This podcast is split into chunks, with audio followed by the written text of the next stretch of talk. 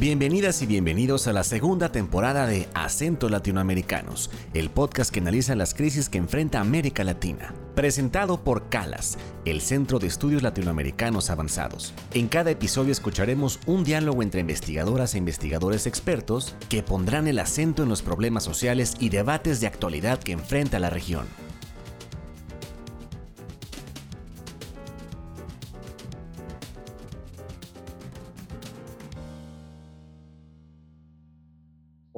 Bienvenidas y bienvenidos una vez más al podcast del CALAS, Acentos Latinoamericanos. Yo soy Olaf Kaltmeier, director del CALAS y profesor de la Universidad de Bielefeld en Alemania.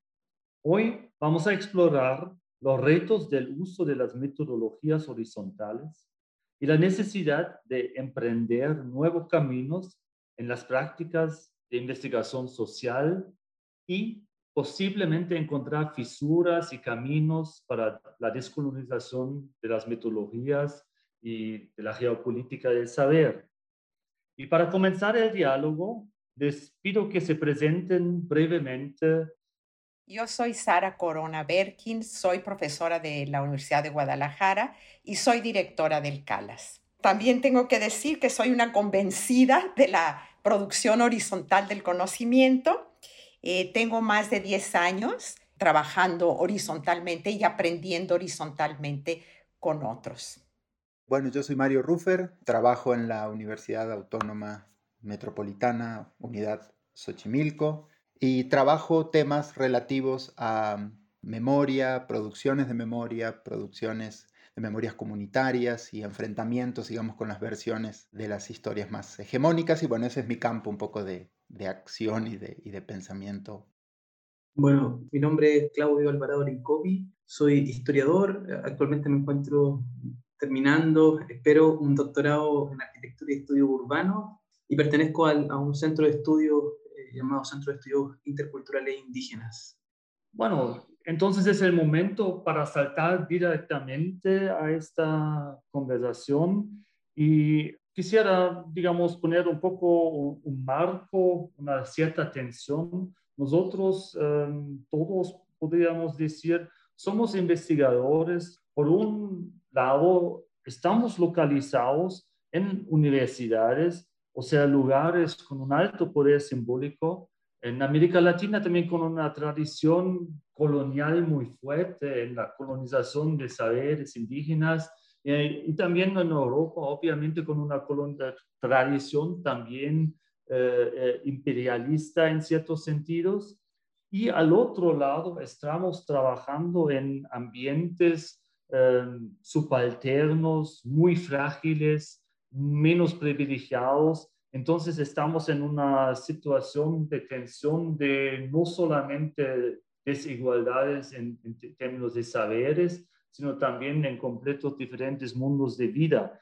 Y en este contexto eh, quería preguntar, ¿qué significa para ti en tu carrera, qué hacer académica, descolonizar las metodologías, hacer investigación horizontal, dialógico, eh, en estas condiciones de desigualdad si bien considero que la producción horizontal del conocimiento dialoga con las propuestas decoloniales, la producción horizontal del conocimiento es una reflexión teórico y práctica heredera de, de otras fuentes.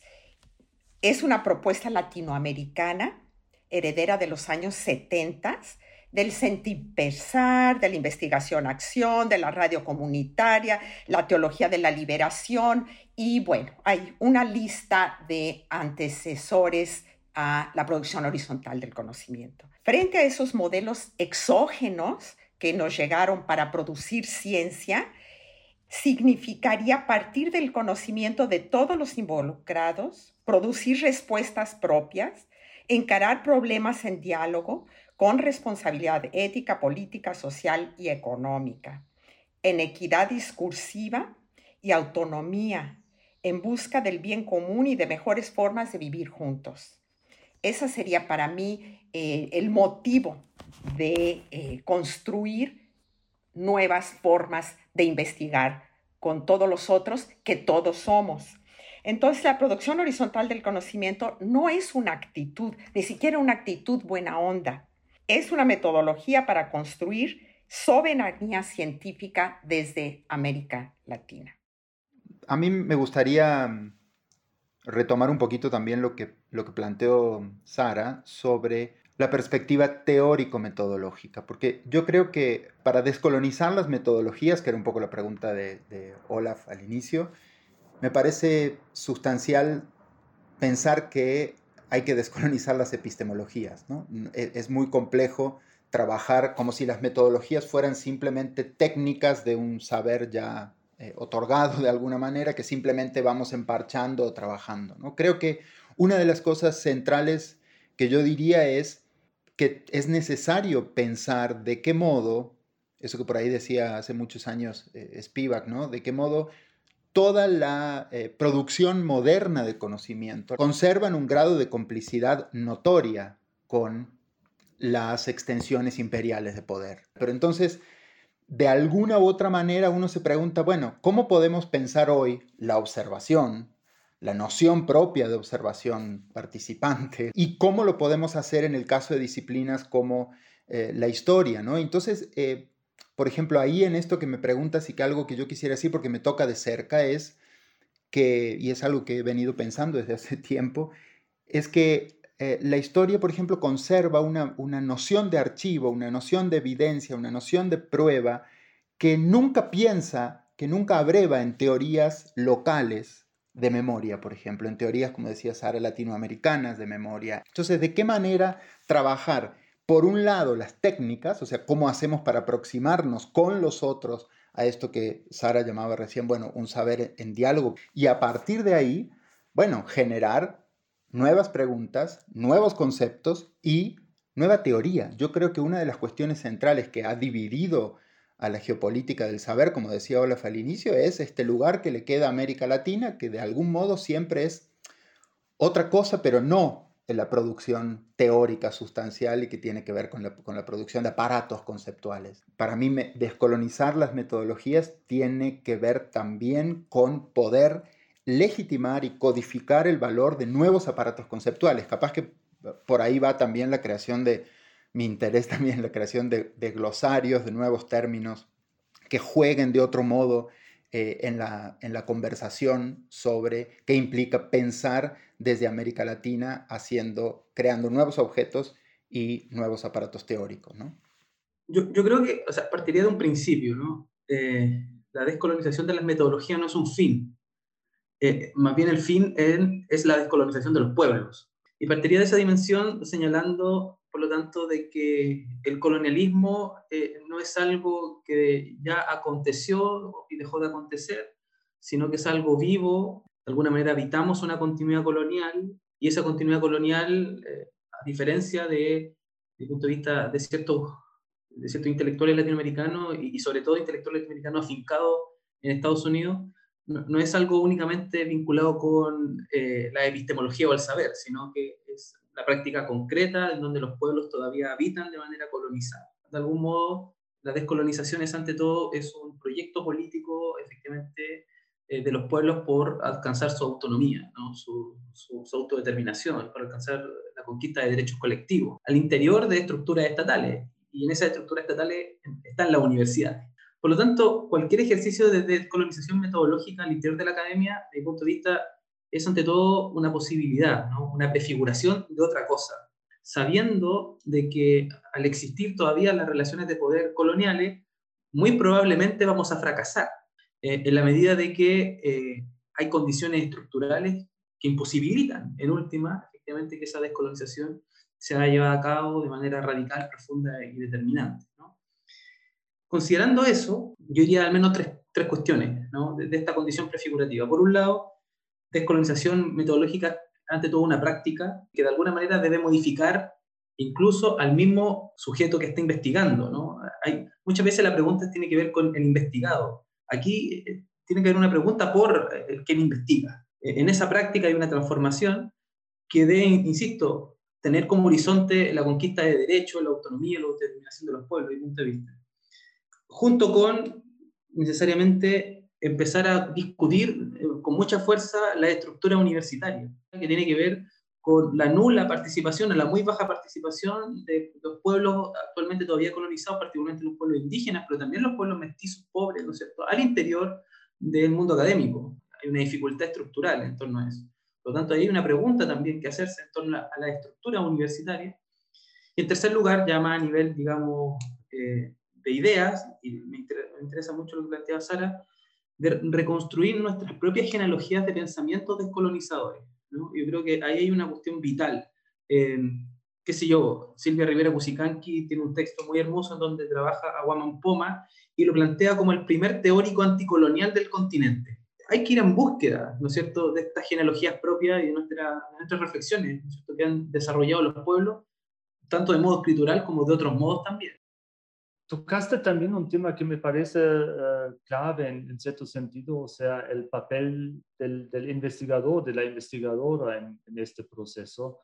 Uh, vale mencionar que el, si acordamos el debate en la antropología social sobre cómo escribir la cultura, writing culture, uh, que ya era el debate que casi es imposible hacer una etnografía clásica porque estamos involucrados en, en esos sistemas y casi se ha vuelto una antropología autorreflexiva, trabajando sobre todo sobre el papel propio del, del, investigador, de la investigadora. En ese sentido, sí me gusta preguntar un poco cómo ven ustedes posibles papeles, roles del investigador en una trayectoria uh, de, la, de la descolonización. Obviamente hay la posibilidad de ir un poco hacia el papel del investigador activista, pero ahí también es la pregunta, ¿por qué duplicar la voz de los intelectuales orgánicos de los movimientos que ya existen? Eh, o sea, ¿cuál es el, la plusvalía, el extra que le da un investigador desde la academia? ¿no? Al otro lado vemos diferentes eh, posiciones, ya pienso en, en Gustavo Esteva, prácticamente de una deprofesionalización académica, o sea, eh, las personas que básicamente salen de la academia, pero ahí tal vez estamos perdiendo algo muy importante de la academia que todavía sigue siendo una instancia importante para el poder simbólico. Entonces yo me pregunto, ¿cómo ven ustedes su papel en, en, o papeles de investigadores en ese, en ese proceso? ¿Qué necesaria es, eh, necesario todavía es el investigador? Eh, ¿Tiene que cambiar la actitud de la, de la investigación? Eh, y yo creo que ahí, a ver, hay una, hay una dificultad bien, bien grande en tu, en tu pregunta, o la, en la diferencia entre el académico, vamos a decir, ¿no es cierto?, eh, y, y, el intelectual orgánico, que muchas veces pueden articularse, ¿no? Y en esa tensión, yo creo que yo, yo me cargaría por, por, por, por, lo que aconteció en el siglo XX, ¿no? Esta, esta, esta noción de, del intelectual público, que, es una, una cuestión que a mí me interesa muchísimo, ¿no? Como que hoy día está muy mal mirado, en, particularmente en la academia contemporánea, en donde gobierna el paper. ¿no? Eh, este intelectual que, que, tiene la posibilidad de escribir permanentemente en los diarios, ¿no que su idea de alguna manera la busca plantear políticamente en el espacio público, que no se queda únicamente en la universidad escribiendo papers, sino que busca efectivamente influir políticamente, eh, que se articula eh, con, con, cuidado, con cariño, con respeto eh, a los movimientos, que sabe cuando no le toca hablar, que sabe cuál es el momento efectivamente que tiene que hablar. Pero de alguna manera es como todo en la vida también. ¿no? Siento que tiene que ver con, con los matices, con, con, ser suficientemente hábil de saber cuándo, cuando nos toca y cuándo no nos toca hablar. Eh, una cuestión eh, incluso ética. Esta discusión, de alguna manera, debemos articularlas con las políticas de conocimiento actual, ¿no? O sea, que, que un conocimiento que, que, se privatiza, que se vende, si, si uno publica en un paper eh, en una revista indexada, eh, probablemente de un rango muy alto, implica que tu, que tu documento no, no, esté de libre acceso, por ejemplo. Y eso, contrario a lo que uno podría pensar, genera más puntos para lograr obtener el financiamiento para el próximo proyecto. E, ese elemento, ese elemento es un problema hoy día, ¿no? Eh, es la neoliberalización completa del conocimiento. Y eso de alguna manera separa el académico del intelectual público. ¿No? Entonces, finalmente, el problema que tú planteas, Olaf, se estructura también a, a, a, los procesos de privatización hoy día del saber. Yo me refiero también, eh, Eso es la posición de producción de conocimiento, probablemente, si hablamos de narrativas, eh, ideas, conceptos, etcétera.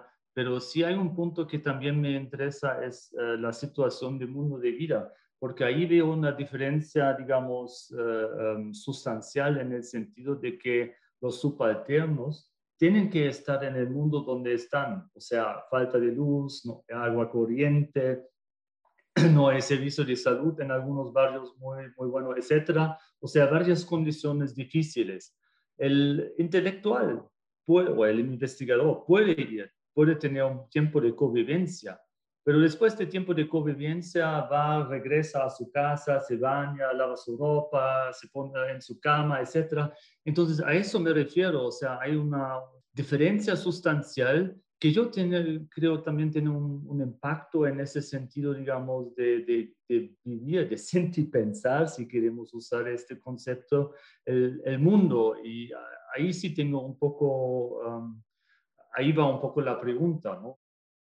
A mí me parece que tiene que ver con cómo nos inscribimos en las tradiciones de pensamiento propias y de qué manera afrontamos el rol que nos que nos cabe, ¿no? Y esa es una pregunta que en México en este momento está generando un revuelo importante y que me parece que es, que es necesario discutir. ¿Para qué servimos? ¿Para qué, ¿Para qué estamos adentro de las universidades? ¿Qué hacemos concretamente? ¿A quiénes servimos? ¿Qué tan indispensables somos ante la urgencia brutal de los problemas que atacan a las sociedades hoy? En ese sentido, las, las reflexiones de Claudio me parecen eh, muy importantes en términos de pensar algunas cosas que yo diría que es importante que quizás retomemos. Primero, esta cuestión de pensarnos con herencias coloniales, constituidos por herencias coloniales. Eso se dice fácil, pero primero no necesariamente es aceptado por quienes nos rodean en el ámbito académico. Entonces, ¿cómo pensamos? ¿Cómo, cómo generamos insumos claros,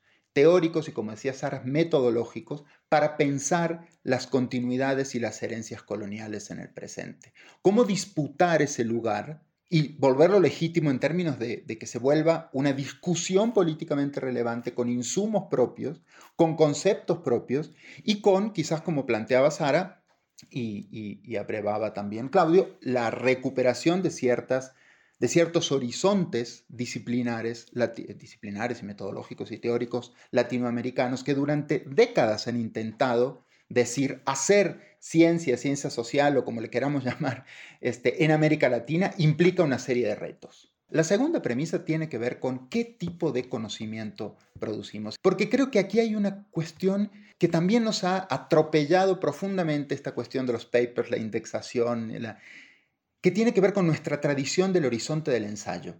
El horizonte del ensayo latinoamericano, si bien es cierto que sí tiene que ver con la ciudad letrada, con, con un espíritu, eh, si tú quieres, elitista o lo que fuere, pero sí produjo una cosa sustantiva en América Latina, que tiene que ver con que no se escribe solamente para un lenguaje tecnocrático de la, de la jerga de las disciplinas hacia adentro, no, Aquí, hay un esfuerzo importante, incluso desde los ensayos fundacionales, para decir el lenguaje de los intelectuales es un lenguaje que debe poder traducir la urgencia de lo político y disputar en el espacio público, en eso que llamamos la esfera pública, que bueno, habría que preguntarnos qué tan público es eso y de qué modo disputar esa noción de lo público, pero creo que esa, e, ese horizonte del ensayo es un horizonte que nos, nos puso algo en la, en la, en la mira, que tiene que ver con la creación de, identidades, sí, pero también con mirar la fractura y a partir de ahí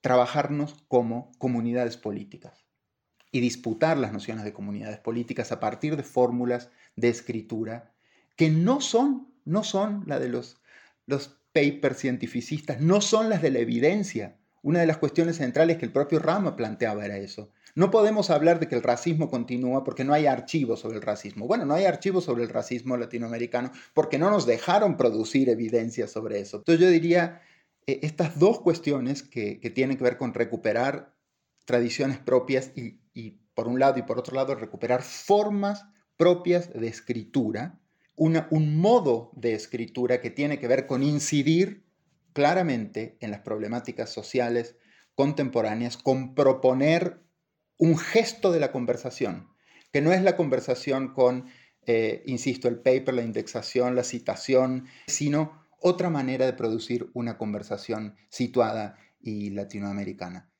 Eso ha sido realmente un tema de, debate muy fuerte en, la formación del, CALAS, o sea, inspirado por las metodologías horizontales, no solo mirar a la situación de investigación en campo, a la situación eh, eh, concreta, esa de las entrevistas cualitativas, de los diálogos, sino tomar en cuenta todo, hacer más dialógico todo el, el proceso, el circuito de investigación. Em, sin embargo, sí quería em, enfatizar todavía un poco el debate sobre em, el intelectual público en, en, estos tiempos, digamos, con saberes mucho más múltiples en el pluriverso, donde, digamos, ya no es de una autoría nomás. Eh, entonces, yo le quería plantear la pregunta a Sara, ¿Cómo podemos hacer al intelectual público mismo más horizontal, más dialógico? Bueno, pues yo, yo me quiero ir más para atrás. Cuando Claudio dice que el horizonte es la autonomía de los pueblos, yo coincido totalmente ahí. Eso sería como el punto a donde tenemos que llegar y por lo tanto no podemos perderlo de, de vista los investigadores, y eso sí es la tarea del investigador académico. Ahora, lo que también me parece que tiene que quedar claro es que la autonomía de nadie existe fuera del diálogo con el otro. Es dentro de la investigación cuando entra un investigador académico y un investigador eh, no académico que ahí se tienen que construir las autonomías de las voces y de las miradas. Es uno frente al otro que se construye esta autonomía. Y cuando se construye de esta manera, yo creo que sí hay una producción nueva de conocimiento y también relaciones nuevas entre las personas. Y es por eso que es tan importante que los investigadores investiguemos en horizontalidad. Ahora, ¿qué nos toca a los investigadores? Yo creo que sí tenemos un papel este, muy importante y es vigilar la horizontalidad en la investigación y por lo tanto en el espacio público. Somos finalmente los encargados de, yo digo, imponer la igualdad discursiva. Porque si vas y la buscas, no la encuentras. Es muy difícil encontrar un ambiente donde exista esa igualdad discursiva. ¿Cómo empezar? Yo creo que hay que empezar con uno mismo, reconocer que hay una distancia entre algo que los otros saben y que yo no entiendo. Si la producción horizontal del conocimiento no me desestabiliza o este, no me transforma, entonces mi conocimiento va a ser más de lo mismo no va a ser un nuevo conocimiento. Sí tengo que dejar tocarme por el conocimiento de los otros, y este va de un lado y del otro, para que nuestro conocimiento se transforme y sea verdaderamente nuevo. Entonces, eh, como decía Jesús Martín Barbero, hay que dejarnos pasar del otro lado, del lado del otro, de pero de la mano del otro, para poder entenderlos y entender nos. Eh, me, gustó muchísimo lo del ensayo. Sí es un género latinoamericano que lamentablemente no, este, no en todos lugares eh, tiene el lugar que debe de tener. Y luego, este, esto tiene que ver con y cómo producimos para el espacio público, cómo producimos ensayos y cómo producimos con el otro, para no ir y eh, hacer ventriloquismo con este, lo que los otros dijeron. ¿Cómo? Yo creo que ese es otro género. Así como el género del ensayo, hay que poner en práctica el género dialógico, donde se vea que uno habla frente a otro, o sea, el contexto en el que se habla, y mostrar la voz desde la voz de cada quien juntos y luego cómo se llega a un tercer texto que sería el texto perfecto, donde es nuevo conocimiento construido con la voz de muchos. lo horizontal hace solamente sentido si lo veo a un otro. Entonces, creo, permite crear estas, estas puentes eh, sin uniformarlo directamente, sin homogenización, sin proyecto de aculturación. Vamos ahora a un breve corte regresamos en un instante a esta discusión sobre metodologías horizontales y la producción de conocimiento.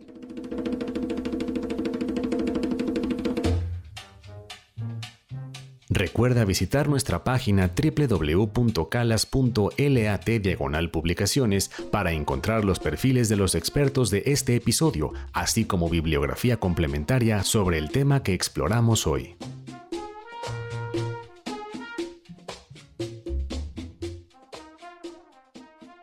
Estamos de regreso en el podcast del Calas, Acentos Latinoamericanos, donde hoy nos acompañan Sara Corona Berkin, Mario Rufa y Claudio Alvarado Rincopi.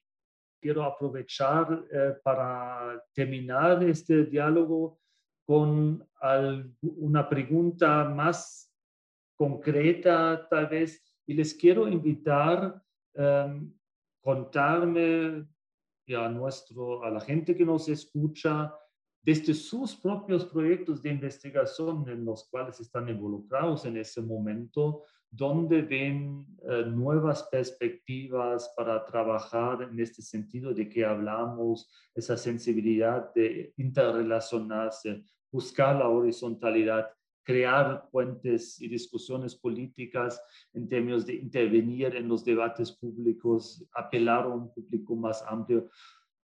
todo lo que discutimos en el marco de esta, de esta charla. Si invito a Claudio a empezar bueno, en primer lugar, em, me gustaría referirme a algo en torno a, a, la teología de la liberación, que, yo creo que e, evidentemente ahí hay un horizonte increíble, una de las cosas, probablemente una de, las nociones y ideas muy propias de nuestro continente que, que es magnífica, eh, pero que también implicaba una suerte de, de, apuesta de vida, ¿no? Eh, es decir, los curas obreros eh, no solamente estaban intentando conocer al otro, ese era no el fin, el fin era transformar el mundo. Y, por lo tanto había un, ejercicio de, de quemarse, ¿no?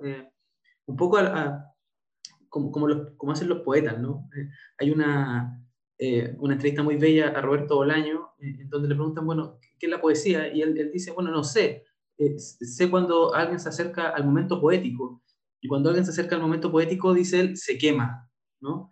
Y después muy difícil volver, ¿no es cierto?, a, la vida cotidiana, después de, de, esa, de esa cuestión que te quema por dentro. Bueno, los curas evitaron algo así también, ¿no? Eh, los curas obreros cuando se metían finalmente a la selva, a las poblaciones, a los barrios, era una transformación total de su vida, ¿no? y, en ese sentido, claro, eh, volver a la teología y volver a ese sentido profundo me parece muy, muy radical, muy bello también, y, y pone al humano de nuevo en el centro incluso de la investigación nos vuelve a ser humanos a, a, quienes investigamos, y eso es muy importante hoy. Eso en primer lugar. Eh, y, en relación con lo segundo, bueno, permanentemente estamos intentando desarrollar investigaciones tanto del interior de las universidades como fuera de ellas. ¿no? Eh, una de las cosas que, que hemos forjado con, con, algunos hermanos, hermanas, Peña y también eh, es precisamente esta, esta dimensión digamos, de salir también de la universidad y hacer investigación por fuera, que, que también es una, una cuestión vital.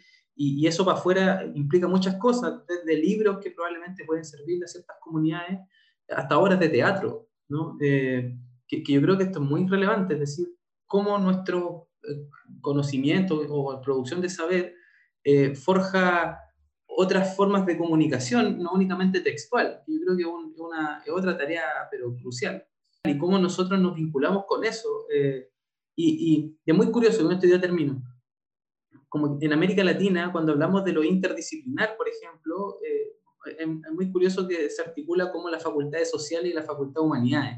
Como que eso un poco es interdisciplinariedad, ¿no? Y, y, no pescamos absolutamente nada, la ciencia, digamos, dura, entre comillas, ni mucho menos el arte, ¿no? O sea, podemos hacer interdisciplinariedad con el teatro, es posible las herramientas del teatro para hacer, para hacer ciencias sociales y, al revés, cómo las ciencias sociales y las humanidades pueden implicar también en el teatro cómo eso expande, que, que, en última abre la universidad, que es, eso, eso, es lo, eso es lo fundamental, cómo votamos los muros de la universidad, en última. Eh, yo creo que también eso es una tarea por, por hacer, ¿no? Y que se está haciendo hace mucho tiempo, tampoco estamos inaugurando nada ni, ni descubriendo la rueda, pero sí, hay que seguir, hay que seguir en ese, en ese, en ese camino.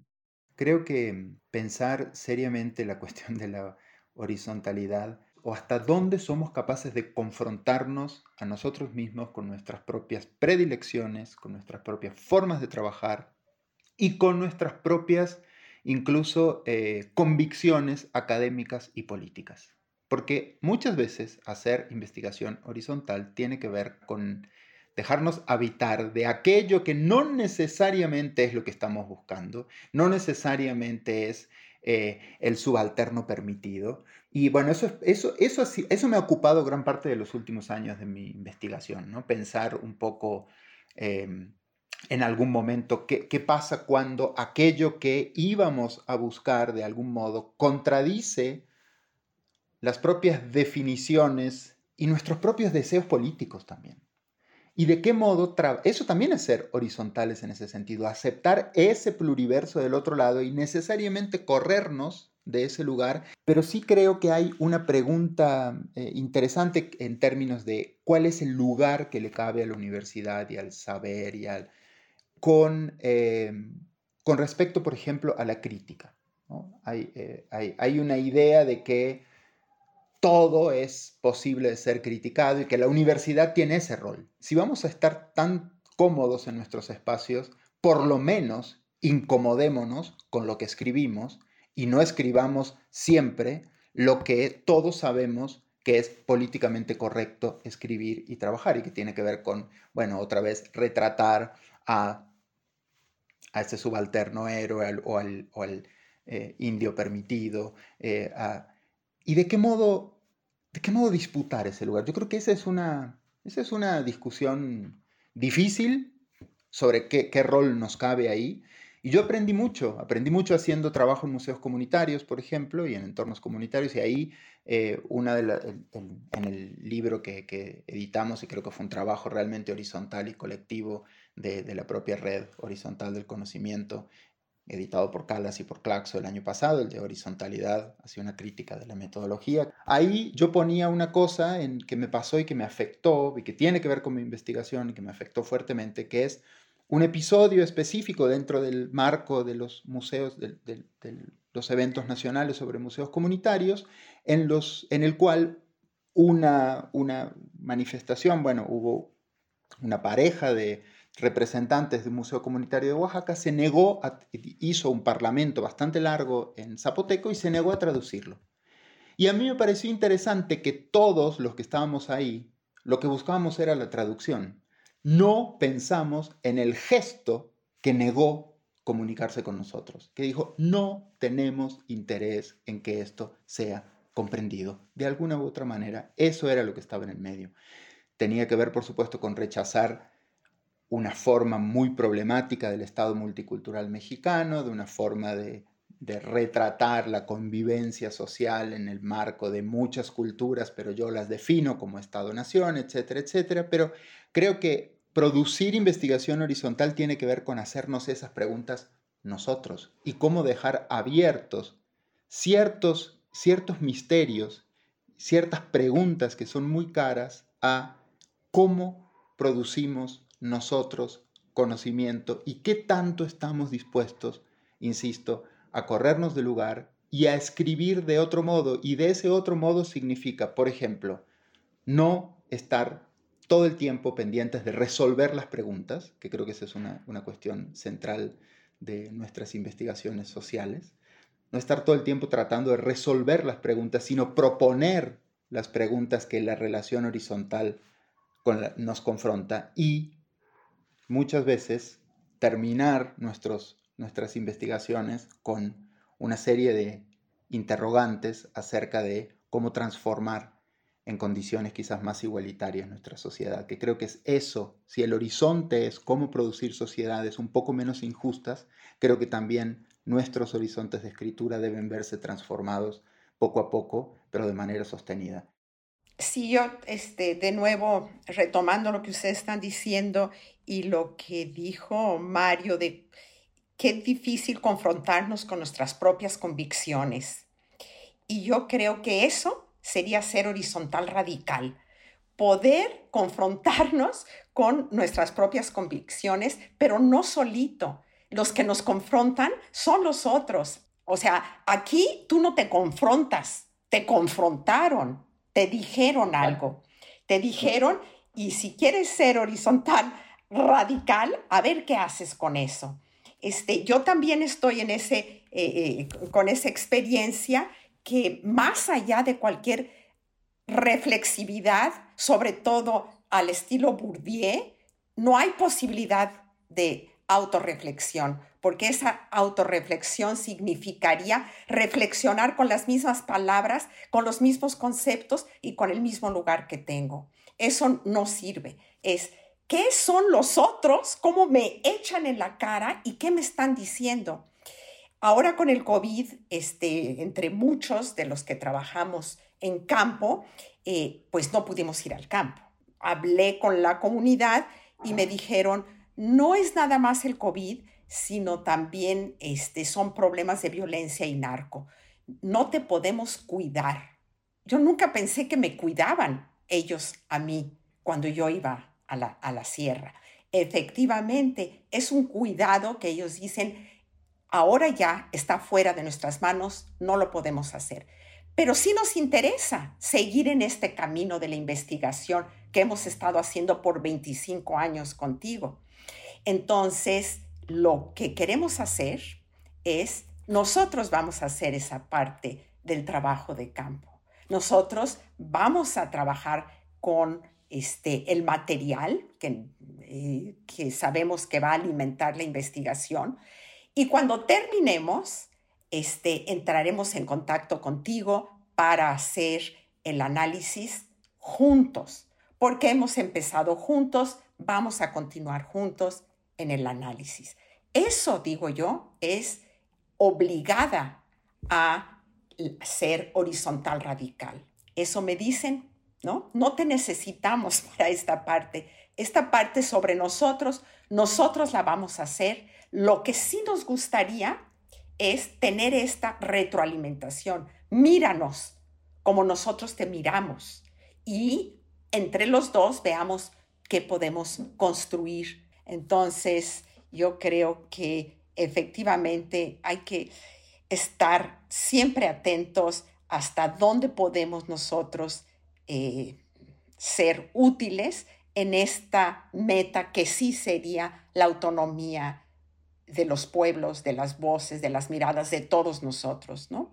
Entonces, ¿hasta dónde podemos ser útiles? Eh, desde las instituciones. Y por supuesto que las instituciones son las primeras que tienen que ser confrontadas, ¿no? Las instituciones no están disponibles para aceptar esta otra forma de construcción de conocimiento, que es la construcción nueva y novedosa del conocimiento, por lo menos en ciencias sociales y humanas. Siento que podríamos discutir todavía horas más sin llegar a una solución, sin llegar a una receta. Y eso muestra que el diálogo es, es muy importante para, para estar vivo, para estar en contacto y crear siempre nuevas perspectivas. Y espero, como para ustedes, los que escuchan ahora o han escuchado en este episodio del CALAS, también le ha inspirado este diálogo, que entren con eso en diálogo con otras personas, intercambiar las ideas que hemos presentado acá y también que entren en, un diálogo interno. Les agradezco mucho su participación a las y los invitados de este episodio, Sara Corona Berkin y Mario Rufa de México y Claudio Alvarado Limpopi de Chile. Y también les agradezco a ustedes que nos escuchan y que están con nosotros para discutir sobre metodologías horizontales y la descolonización del saber. Les invitamos a dejar sus comentarios sobre este episodio en las redes sociales del CALAS. Nos escuchamos muy pronto en otro episodio de esta segunda temporada de Acentos Latinoamericanos.